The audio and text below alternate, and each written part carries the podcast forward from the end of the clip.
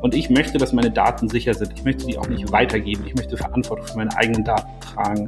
Und ich brauche sicherlich nicht einen, einen Übervaterstaat, einen Übervaterregulierer, der mir nur erklärt, wo meine Daten hin dürfen oder nicht, sondern ich möchte die verwalten, möchte dann die dem freigeben, der darauf ähm, Anspruch haben soll und kann und muss. Ähm, und, äh, und die müssen geschützt sein. All das kann man ja technologisch anbieten.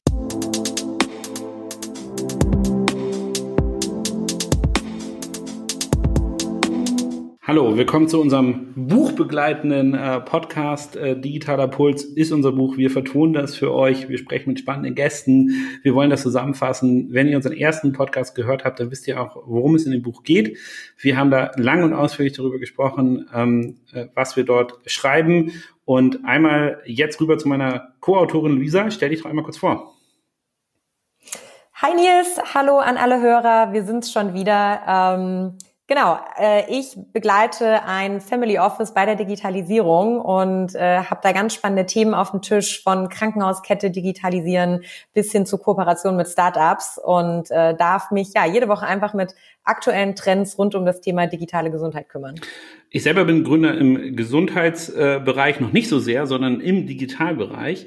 Ähm, mit äh, Spriker, Mitarbeit bei About You und anderen Digitalmodellen habe ich den ähm, sozusagen digitalen Bereich relativ stark durchdrungen und habe mich immer mehr mit dem Gesundheitssektor auseinandergesetzt, ähm, über verschiedene Mandate, über verschiedene interessante Erfahrungen und über diese Erfahrung, was die Digitalisierung eigentlich in diesem Sektor auslöst, könnt ihr in dem Buch nachlesen. Ihr habt jetzt das zweite Mal die Chance, ähm, uns äh, vorgestellt zu bekommen und zu hören, wie wir eigentlich sind. Für eine ausführliche Intro empfehle ich wieder den ersten Podcast. Beim dritten Podcast stellen wir uns auch noch vor und danach ist Schluss. Dann äh, akzeptieren wir einfach, dass ihr uns kennt und dann gehen wir immer direkt in die Themen. Wir haben uns ähm, äh, heute entschlossen, über den Gesundheitskunden zu sprechen. Ähm, der Gesundheitskunde, das ist ein ganz zentrales äh, Thema in unserem ähm, Buch und er drückt sehr, sehr viel aus, wie wir eigentlich die Emanzipation eines Patienten empfinden, der jetzt zu einem Gesundheitskunden geworden ist. Luisa, willst du da mal in die Definition einsteigen? Warum reden wir denn nicht über Patienten oder Kranken oder Hilfebedürftigen, sondern über einen Gesundheitskunden? Total gern, Nils. Ähm, der Gesundheitskunde der Zukunft, wie wir ihn auch im Buch immer wieder nennen, ähm, ist im Prinzip auch unser Leitfaden durch das ganze Buch. Wir haben die steile These am Anfang eingenommen und gesagt, ähm, der Patient ist eigentlich, also ein, eine, einen Menschen heutzutage nur noch Patient zu nennen im digitalen Gesundheitswesen ist eigentlich total limitiert und veraltet, weil ähm, Patienten ja per se laut Definition krank sind. Ein Patient ist jemand, der bei einem Arzt in Behandlung ist. Und wenn ich mich jetzt selber betrachte, dann interessiert mich die Gesundheit aber weitaus mehr als nur, wenn ich krank bin, sondern äh, ich konsumiere heutzutage Gesundheit. Ich möchte gesund bleiben. Ich möchte eigentlich gar nicht erst krank werden. Und sollte ich mal krank werden und dann irgendwie schlecht behandelt sein oder irgendwie längerfristig krank bleiben, dann würde ich auch irgendwie glauben, dass da ein Fehler im System passiert ist. Weil die Gesundheit weitaus mehr als Krankheit ist.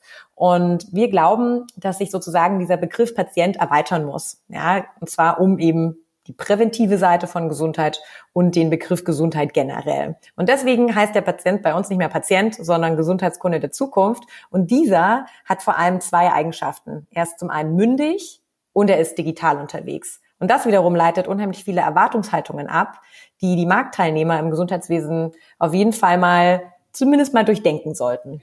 Genau, denn also ich glaube, diese, diese Mündigkeit ähm, oder auch, ich, ich rede ganz oft gerne von dem Wort Emanzipation des Patienten ist wichtig, denn das betrifft wiederum viele Bereiche, die Digitalisierung erstmal verändert hat. Im ersten Schritt sehe ich da der Zugang zur Information. Das bedeutet, wenn ich früher zum Arzt gegangen bin, dann gab es immer einen Know-how-Träger und eine Person, mit der was passieren muss. Und ähm, etwas zynisch gesagt ist ja Dr. Google äh, jetzt immer ähm, schon, bevor ich in das Patientengespräch gehe mit einem Arzt, ja, da. Und das bedeutet, ich wandle mich vom Patienten zu jemandem Informierten, der zumindest schon eine gewisse Hypothese hat, ähm, gewisse Anforderungen an die Fachkompetenz des äh, Gegenüber stellt, der eventuell sich auch anschaut, welche Medikamente, welche Behandlungswege gibt es denn überhaupt, was will ich eigentlich, welche Art von Medizin möchte ich haben. All das ist für mich eine Emanzipation, weil ich endlich mitreden kann innerhalb äh, dieses Punktes. Und dann, wenn ich das Konzept nehme, dass Gesundheit viel wichtiger ist, als eine Krankheit therapeutisch zu behandeln, also erst gar nicht krank zu werden, und ich das gleichzeitig damit verknüpfe, dass ich als emanzipierter Patient auf einmal mit dem Handy in der Hosentasche Daten erheben kann, die früher ähm, dazu geführt hätten, dass ich ewige Zeit ein, ein Gerät, ein Tracker hätte tragen müssen, dass ich äh, tiefgehende Untersuchungen machen lassen muss, dass ich äh, irgendwo hinfahren muss. Daten werden jetzt erhoben über mich, über meinen Gesundheitszustand, über einen viel längeren Zeitraum, sind meiner Meinung nach damit auch aussagekräftiger. Die werden ähm, sofort abgespeichert in einem Format, wie ich es verstehen kann. Ich kann mir meine Charts angucken. Ähm, wenn ich äh, morgens auf die Waage steige, dann äh, werden diese Daten getrackt und ich kann jetzt über Jahre meine Gewichtsentwicklung nachverfolgen. Sehr traurig, aber ich kann's. Ähm, aber genau das sind Punkte, wo ich emanzipiert bin, diese Sachen nachzuverfolgen und nicht immer punktuell nur zum Arzt gehe ähm, und dort reingehe. Deswegen Gesundheitskunde. Und ähm, Luisa, vielleicht wieder an, an, an dich rüber. Was ist denn die Veränderung, die der Gesundheitskunde bis heute, bis dato durchgemacht hat? Da haben wir schon ein paar Sachen gesagt. Aber wie sehen wir das eigentlich in die Zukunft gerichtet, was dort gerade passiert? Und was bedeutet das, wenn ich jetzt ein Akteur bin im Gesundheitswesen, dass ich auf einmal nicht mehr mit Patienten zu tun habe, sondern mit Gesundheitskunden? Ja, das ist äh, genau die spannende Frage, die wir versuchen, ähm, euch auch im Buch näher zu bringen es ist ja, es ist ja nicht so, dass diese, dass diese Wandlung irgendwie über Nacht passiert ist. Ja, auch, auch wir als Konsumenten, auch anderer Indust also andere Produkte in anderen Industrien haben ja über die Zeit einfach verschiedene Erwartungshaltungen auch ähm, sozusagen aufgebaut. Ja, wieso kann ich irgendwie bei Netflix on Demand mir einen Film jederzeit runterladen, aber ich kann den Arzt nicht erreichen, wenn, wenn ich irgendwie eine Magen-Darm-Grippe habe oder ich kann bei Amazon mir alles Mögliche digital bestellen, aber die meisten Rezepte, da muss ich erstmal ein Papierschnipsel in einen Briefumschlag äh, stecken und das an eine Online-Apotheke senden senden. Ähm, das heißt, auch der, der sozusagen der Gesundheitskunde der Zukunft ist über die Zeit einfach mitgewachsen mit der digitalen Transformation. Und eben, was auch Nils gerade angesprochen hat, dieser eigentlich dieser Anspruch mitzureden, ja, auf Augenhöhe mit dem Arzt zu sein, ähm, der hat sich dadurch mitentwickelt. Und es ist jetzt aber auch so, dass man nicht sagen kann, alle Menschen sind irgendwie Gesundheitskunden, weil wir im 21. Jahrhundert leben, sondern es ist schon noch ein Thema, ich nenne das äh, gerne den Generationenmix. Unsere Eltern haben halt schon noch oder unsere Großeltern haben schon noch einen anderen Blick auf die Dinge als, als ich, als irgendwie Anfang 30-Jährige, aber vor allem die sogenannte Generation Z die eigentlich gar nichts an, gar keine Welt ohne Internet, ohne Tracker, ohne Smartphones ähm, gar nicht mehr kennt, die haben natürlich äh, noch viel krassere Erwartungen. Das heißt, für die Zukunft, also für einen Marktakteur im Moment, äh, bedeutet das, er könnte vielleicht noch eine Weile durchkommen, den Gesundheitskunden nicht zu adressieren, aber das wird halt nicht mehr lange funktionieren, weil auch eine Generation Z und eine Generation Y wird immer älter und wird immer länger leben und wird dann noch den Anspruch haben, auch im Alter ähm, noch die Gesundheit zu tracken, digitale Therapien zu machen. Und deswegen müssen sich die Marktteilnehmer früher oder später darauf einstellen. Und das ist auch das, was wir uns dann im nächsten Kapitel angeschaut haben, unseres Buches im Ökosystemkapitel. Wir sehen, dass es eigentlich jeder Marktteilnehmer mehr oder weniger versucht, sich auf den Gesundheitskunden der Zukunft einzustellen. Wir sehen, dass die Ärzte immer mehr sich mit dem Thema Telemedizin vertraut machen. Ja, und am Ende ist ja so ein Arzt äh, per Video nichts anderes als ein Arzt on Demand. Ja, also genauso wie man irgendwie jetzt einen Netflix-Film buchen kann, kann man heutzutage auch einen Arzt buchen. Und äh, das ist natürlich eine schwierige Rolle für den Arzt, vor allem wo er herkommt, als Halbgott in Weiß und bringt dementsprechend auch viel Reibungsfähigkeit mit. Aber wir glauben, dass sich auch ein Arzt in dieser Rolle irgendwie anfreunden muss, weil er einfach gar keine andere Wahl mehr hat. Und das Gleiche gilt für die Krankenhäuser, das Gleiche gilt für den Pharmabereich, auch für die Apotheken, die mit dem Onlinehandel äh, zu kämpfen haben. Und auch selbst in der Pflege, ja, äh, auch die Pflege muss sich langsam mal überlegen, wie eine Pflege im digitalen Zeitalter aussehen kann. Und wir haben ja immer im Gesundheitswesen auch Sonderthemen. Ähm, einmal dadurch, Kunde impliziert auch, dass ich für etwas zahle, was ja oft nicht der Fall ist. Der ähm, ich als Leistungsempfänger bin im Zweifel gar nicht der, der für diese Leistung dann wirklich bezahlt, sondern die Krankenkasse. Aber auch die Krankenkassen und ein ganz anderer, noch wichtiger Teilnehmer, nämlich die Regulierer, ähm, sehen sich ja damit konfrontiert, dass auch in der Politik auch in der Krankenkasse, wenn ich mir jetzt eine Kasse auswählen kann, die stellt mir halt keine App zur Verfügung, die wirkt noch sehr altbacken und möchte, dass ich einen Fax schicke, um meinen Annahme, Aufnahmeantrag dort äh, abzugeben, die wird wahrscheinlich weniger ausgewählt werden. Genauso wenig ein Politiker, den fällt es doch auch immer schwieriger ähm, und, äh, und, und auch es ist immer schwerer zu verargumentieren, warum ein bestimmter Standard, der Einzug gehalten hat, ähm, äh, über die Digitalisierung unser Konsumverhalten und in andere Bereiche, wo ja die, die, die Abstraktion, die ich machen muss, die Herleitung, dass diese Sachen auch ähm, vernünftig äh, umgesetzt werden können im Gesundheitswesen, diesen Druck spüren ja auch Politiker.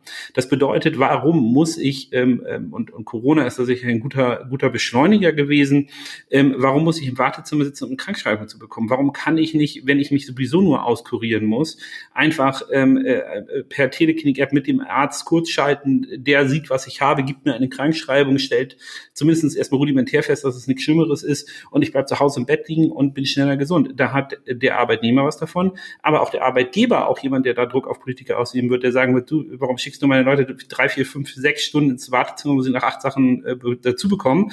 Ähm, Hätten sie diese Zeit effizient zu Hause genutzt, wären die vielleicht einen Tag früher wieder im, im Job, weil es ihnen wieder besser geht. Also es gibt ganz, ganz... Auch ein Arzt, auch ja. ein Arzt hat davon, profitiert davon, weil auch in einem Arztzimmer 15 Prozent der Leute da gar nicht sitzen müssten.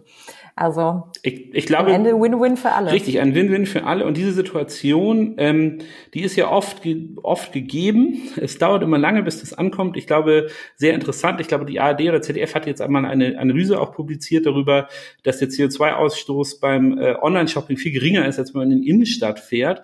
Auch das sind Sachen, die, glaube ich, zwischen, zwischen fünf und zehn Jahre gebraucht haben, um anzukommen, obwohl sie sich mir eigentlich relativ schnell erschließen, dass es besser ist, wenn, ein, wenn irgendwie ein Sprinter von A nach B fährt, als wenn wir alle einzeln in die Innenstadt fahren.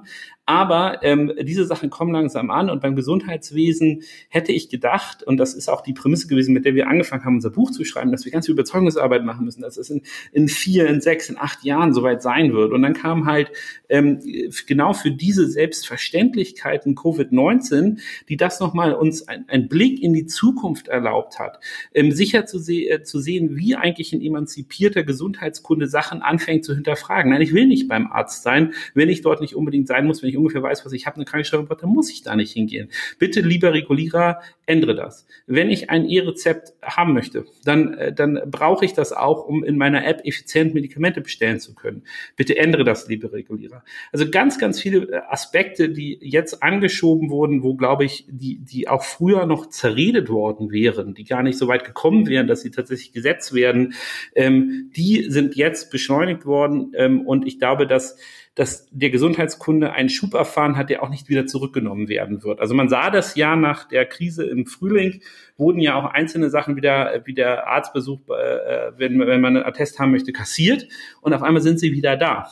Ähm, und ich glaube, das sind auch Aspekte, wo es wirklich Ärger gab, äh, weil dort dem Gesundheitskunden etwas genommen wurde, was er ganz lieb gewonnen hat und was er auch für richtig äh, gehalten hat und richtig eingestuft hat. Und und daher in unserem Buch ganz zentral die Fragestellung auf die Zukunft gerichtet, wie wird sich dieser Wandel eigentlich ähm, äh, weiter ähm, äh, darstellen. Und Luisa hat ja schon einmal angesprochen, wie die einzelnen Akteure darauf reagieren. Aber ich glaube auch, man hat eine Hybridentwicklung beim Gesundheitskunden selber. Einerseits das Verständnis, dass man Emanzipation verlangen kann. Andererseits, was mir gerade auch in den letzten Jahren aufgefallen ist, ist die Technologie halt mega cool geworden. Also das ist ja meine Apple Watch, ja, die, die erste Version, die ich hatte, die konnte noch relativ wenig. So, die, die jetzige kann alles. Wenn ihr mal in eure Apple, Apple äh, Health App reinguckt, da könnt ihr euer Sexualverhalten tracken. Also so, und das schreibt Apple da, glaube ich, ja nicht rein, weil das nicht irgendwelche Leute machen. Also man kann wirklich bei den Wearables heutzutage, man kann mit einem Ring am Finger, ein Schmuckstück im Endeffekt, Vitaldaten ablesen. Ähm, also auch da sind wir gar nicht mehr so weit entfernt von der Zukunft und der emanzipierte Gesundheitskunde von heute, der kann halt wirklich echt viele Daten erheben, die auch zusammenführen oder sie wird halt von den größeren Tech-Unternehmen zusammengeführt und auch das ermöglicht ganz andere ähm, ähm, äh, Analysen, die dort gemacht werden können, wie es einem eigentlich geht. Also einerseits die Einstellung der traditionellen Akteure im Gesundheitswesen ändert sich, aber andererseits haben wir auf einmal auch den Gesundheitskunden als eine Art Hybrid aus äh, sozusagen einem Willen, mehr informiert und mehr dabei zu sein, aber auch einem technologischen Zugriff, der vorher wahrscheinlich nur als, also und vorher rede ich wirklich fünf bis zehn Jahre, nicht, nicht sozusagen ähm, ähm, 100 äh, Jahre, äh, als Science Fiction wahrgenommen werden äh, worden wäre. Ne? Dass all diese Daten auf einmal auf meinem Telefon rumschimmern, ich kann meinem Arzt jetzt sagen, guck mal, so habe ich geschlafen die letzten 30 Tage. Ähm, ähm, ähm, das habe ich äh, gegessen, so hat sich mein Gewicht entwickelt, das ist mein Blutdruck. Also so verschiedenste Aspekte können dort äh, wirklich genau getrackt werden. Also daher seht ihr auch bei, bei uns als Autoren dieses Buches eine Menge Faszination, wie schnell das jetzt doch geht und welche Möglichkeiten man schon erahnen kann, wenn das in den letzten fünf Jahren so schnell gegangen ist. Also da bin ich ganz aufgeregt. Luisa, du auch? Auf jeden Fall. Und am Ende ist es, ist es ja auch gar nicht mal nur die Betrachtung des Patienten, sondern was wir ja auch einfach sehen im Markt ist, dass äh, da ringsherum auch viel passieren muss. Es muss sich auch einfach eine Infrastruktur um die Daten bilden, die, die gesammelt werden. Es ist ja schön, dass wir alle irgendwie unsere Schritte tracken und äh, unser Sexualverhalten. Aber es wäre ja noch schöner, wenn es auch eine Möglichkeit gäbe, unsere medizinische Historie, unsere Blutwerte, alles an einem Platz zu haben wir sehen, dass da ja unheimlich viel auch der, von der regulatorischen Seite passiert, um auch den Patienten zu enablen. Und ähm, das finde ich auch super spannend. Das sind, das ist unsere Trendmatrix, die immer wieder mir so einen kleinen, so eine kleine Faszination gibt, dass, dass ich halt sage, okay, wenn die Infrastruktur einmal steht, wenn irgendwie der Zugang digitalisiert ist, wenn dann noch die Daten da sind, dann haben wir eine verdammt tolle Basis, um richtig tolle Medizin zu machen. Und was man auch immer wieder nicht vergessen sollte, ist, dass ja heute noch Menschen sterben, weil wir eben nicht Transparenz in unseren Daten haben. Es passiert, dass Leute noch sterben, weil sie Medikamente nehmen, weil ihr Arzt äh, nicht den Medikamentenplan, den es vorher gab, gesehen hat, weil er einfach nicht digital nicht da war und den ausgedruckten Zettel, der ist irgendwo im Schredder gelandet oder hat die Katze drauf gepullert oder die Cola drauf geschüttet. Das ist ja so absurd, ähm, dass sowas heutzutage noch passiert. Und das lässt mein Herz immer höher schlagen, zu sagen, ja, der Gesundheitskunde ist ready, jetzt muss auch noch der Markt ready werden und dann werden richtig tolle Sachen passieren und Menschenleben werden verbessert, Therapien werden, werden verbessert werden, wir werden nicht mehr so viel krank sein, wir werden schneller, äh, schneller gesund werden, länger gesund bleiben. Und das ist, das finde ich total spannend. Ich glaube auch da, ähm, jetzt kann man auch wieder den Blickwinkel der etablierten Player annehmen. Auch eine Krankenversicherung freut sich darüber, wenn die gleiche Untersuchung nicht achtmal gemacht wird, sondern ähm, zum Beispiel die Daten aus der Blutuntersuchung äh, beim einen Arzt an den anderen weitergereicht werden. Heutzutage gehen die oft verloren ähm, und äh, ist ein bisschen eine Papierschlacht. Ähm, und auch da ist ja die Dynamik jetzt das Wichtigste. Eine äh, sozusagen von der digitalen Patientenakte, ähm, ich weiß nicht wann das, äh, das Projekt wurde in den Nullerjahren sozusagen losgekickt, ja. Also das äh, ist. Äh, und im Januar 2021 soll es endlich starten, so dass es auch wirklich für den Patienten nutzbar ist. Richtig, also wir haben es geschafft, von einer Akte zu einer App zu gehen. Also die Technologie ist schon einmal äh, einmal gedreht worden, weil das gar nicht mehr akzeptabel ist. Und wir gehen nach dem Berliner Flughafen live. Ähm, also auch da glaube ich, ist, ist ähm, gibt es einige Punkte, wo man etwas zynisch sein kann über die historische Entwicklung, aber wir wollen ja positive nach vorne schauen. Und ähm, ich glaube auch da, das Thema Datenschutz einmal aufzugreifen, ist richtig, weil das in Deutschland eine große Debatte spielt was wir brauchen, sind, glaube ich, ein bisschen, und, und das ist auch eine Sache, wofür sozusagen wir auch mit dem Buch angetreten sind, wir brauchen Cheerleader, die einmal aufzeigen, äh, was die Positiveffekte ähm, sind. Und für mich ist die, die sozusagen auf einer Münze, wo auf der einen Seite Emanzipation steht, auf der anderen Seite Verantwortung. Und ich möchte, dass meine Daten sicher sind. Ich möchte die auch nicht weitergeben. Ich möchte Verantwortung für meine eigenen Daten tragen. Und ich brauche sicherlich nicht einen, einen Übervaterstaat, einen Übervaterregulierer, der mir nur erklärt, wo meine Daten hin dürfen oder nicht, sondern ich möchte die verwalten, möchte dann die dem freigeben, der darauf ähm, Anspruch haben soll und kann und muss. Ähm, und, äh, und die müssen geschützt sein. All das kann man ja technologisch abbieten, äh, anbieten. Also ich habe auch eine Banking-App, da ist, da ist mein gesamter Zahlungsverkehr drin und da liegt mein Geld drin. Ja? Auch das, finde ich, sind Daten, die mag ich vielleicht mit manchen Leuten teilen, ähm, mit manchen aber auch nicht. Aber ich möchte das äh, als selber die Entscheidung treffen dürfen. Und auch das ist, glaube ich, ein Umdenken, dass nicht mehr nur diese Gefahr gesehen werden muss, sondern auch die ganzen positiven Aspekte, die man davon hat. Und wie Luisa gesagt hat, also ich möchte nicht wegen einer ähm, Crosswirkung von irgendwelchen Medikamenten oder ähm, vermeidbaren ähm, Situationen ähm, ähm, in ernsthafte medizinische Probleme kommen. Ähm, denn äh, denn ähm, diese Daten kann und sollte man halt ja auch jetzt schon übereinander legen können. Es gibt dort ja auch ähm, verschiedene Akteure, die Zugriff auf verschiedene Daten haben. Ich finde es auch ganz interessant, dass diese äh, Patientenakte jetzt von den Krankenkassen angeboten wird. Ist natürlich auch oft ein, eine, eine, eine richtige Sache, aber die haben eh schon viele Daten. Also und die App habe ich eh schon installiert, um meine Abrechnung zu machen, die zumindestens, ähm, wenn man wenn man privat versichert ist. Und äh, auch da kann man Zusatzdaten machen. Man kann das dann verlinken mit den Daten, die ich sowieso erhebe. Also ich bin auch sehr gespannt, wie die einzelnen Akteure und der Regulierer das Mandat herausgeben, diese Daten zu verwalten, zu integrieren und miteinander zusammenzufügen. Und ich hoffe, dass am Ende ultimativ der Gesundheitskunde bewusst diese Entscheidung treffen darf, äh, was mache ich eigentlich? Genauso wie ich ein Loyalty-Programm habe, ein, ein Payback oder andere nutze. Ähm, genauso muss ich ja auch über meine Daten dort entscheiden. Mir ist ja auch bewusst, wenn ich Payback nutze, dass ich, dass ich diesen Service nur kriege, weil ich meine Daten dort anwende und, und einsetze. Da bin ich mir manchmal nicht so, so sicher, ob die Menschen äh, wirklich das Bewusstsein haben, dass auch ein Siri äh, komplett immer den ganzen Tag zuhört, was sie so machen. Aber du hast natürlich total recht. Und ich glaube, dass auch die Patientenakte nur dann funktionieren kann, wenn alle eigentlich mit eintragen. Das heißt, ähm, der Arzt sollte eintragen, wenn du da sitzt, äh, die Krankenkasse sollte eintragen, wenn sie abrechnen und auch der Patient selbst oder der Gesundheitskunde selbst sollte seine, seine Apple Data eintragen, sein Schmerztagebuch, was er vielleicht führt oder sein Diabetes-Tagebuch, weil er mal die MySugar App nutzt. Ähm, ich glaube, am Ende wird es der Mix sein, um die ganzen Daten reinzukriegen und möglichst sozusagen sektorübergreifend die EPA zu befüllen. Und dann ist es einfach nur eine Frage von Rechtemanagement und ähm, ja, Security, Datenschutz und Datensicherheit. Und ich glaube auch, es ist absolut machbar und am Ende muss der Patient die absolute Power haben. Ich glaube, das ist ein, ein ganz tolles Schlusswort. Ähm, wir machen ähm, ähm, sozusagen ähm, einen Podcast nach dem anderen, um euch bestimmte Begrifflichkeiten, bestimmte Grundsätze, die wir bei diesem Buch bedacht haben, näher zu bringen. Warum gibt es bei uns wenig zu hören über den Patienten und ganz viel zu hören über den Gesundheitskunden aus genau den gleichen Gründen, die wir heute besprochen haben. Ähm, wenn ihr dazu Meinungen, Kommentare habt, schreibt uns, lasst Bewertungen da. Ähm, schickt uns einen Tweet, ähm, was ihr möchtet. Wir gehen gerne diesen Diskurs an und unser Buch ist ja auch, soll dafür da sein, ähm, diese Diskussion in, äh, weiter zu beflügeln, ähm, die auch kritisch zu führen. Aber am Ende soll das Buch zum, die, zum, zum Handeln anregen, nämlich zum Handeln, dass unser Gesundheitswesen durch die Digitalisierung wesentlich besser sein kann, dass auch die positiven Aspekte, die negativen dort ähm, bei Weitem übertreffen. Und ähm, ich hoffe, ihr habt Spaß bei der Lektüre über und mit unserem Gesundheitskunden, äh, mit dem wir die Digitalisierung im deutschen Gesundheitswesen zusammen erkunden. Vielen Dank fürs Zuhören. Vielen Dank.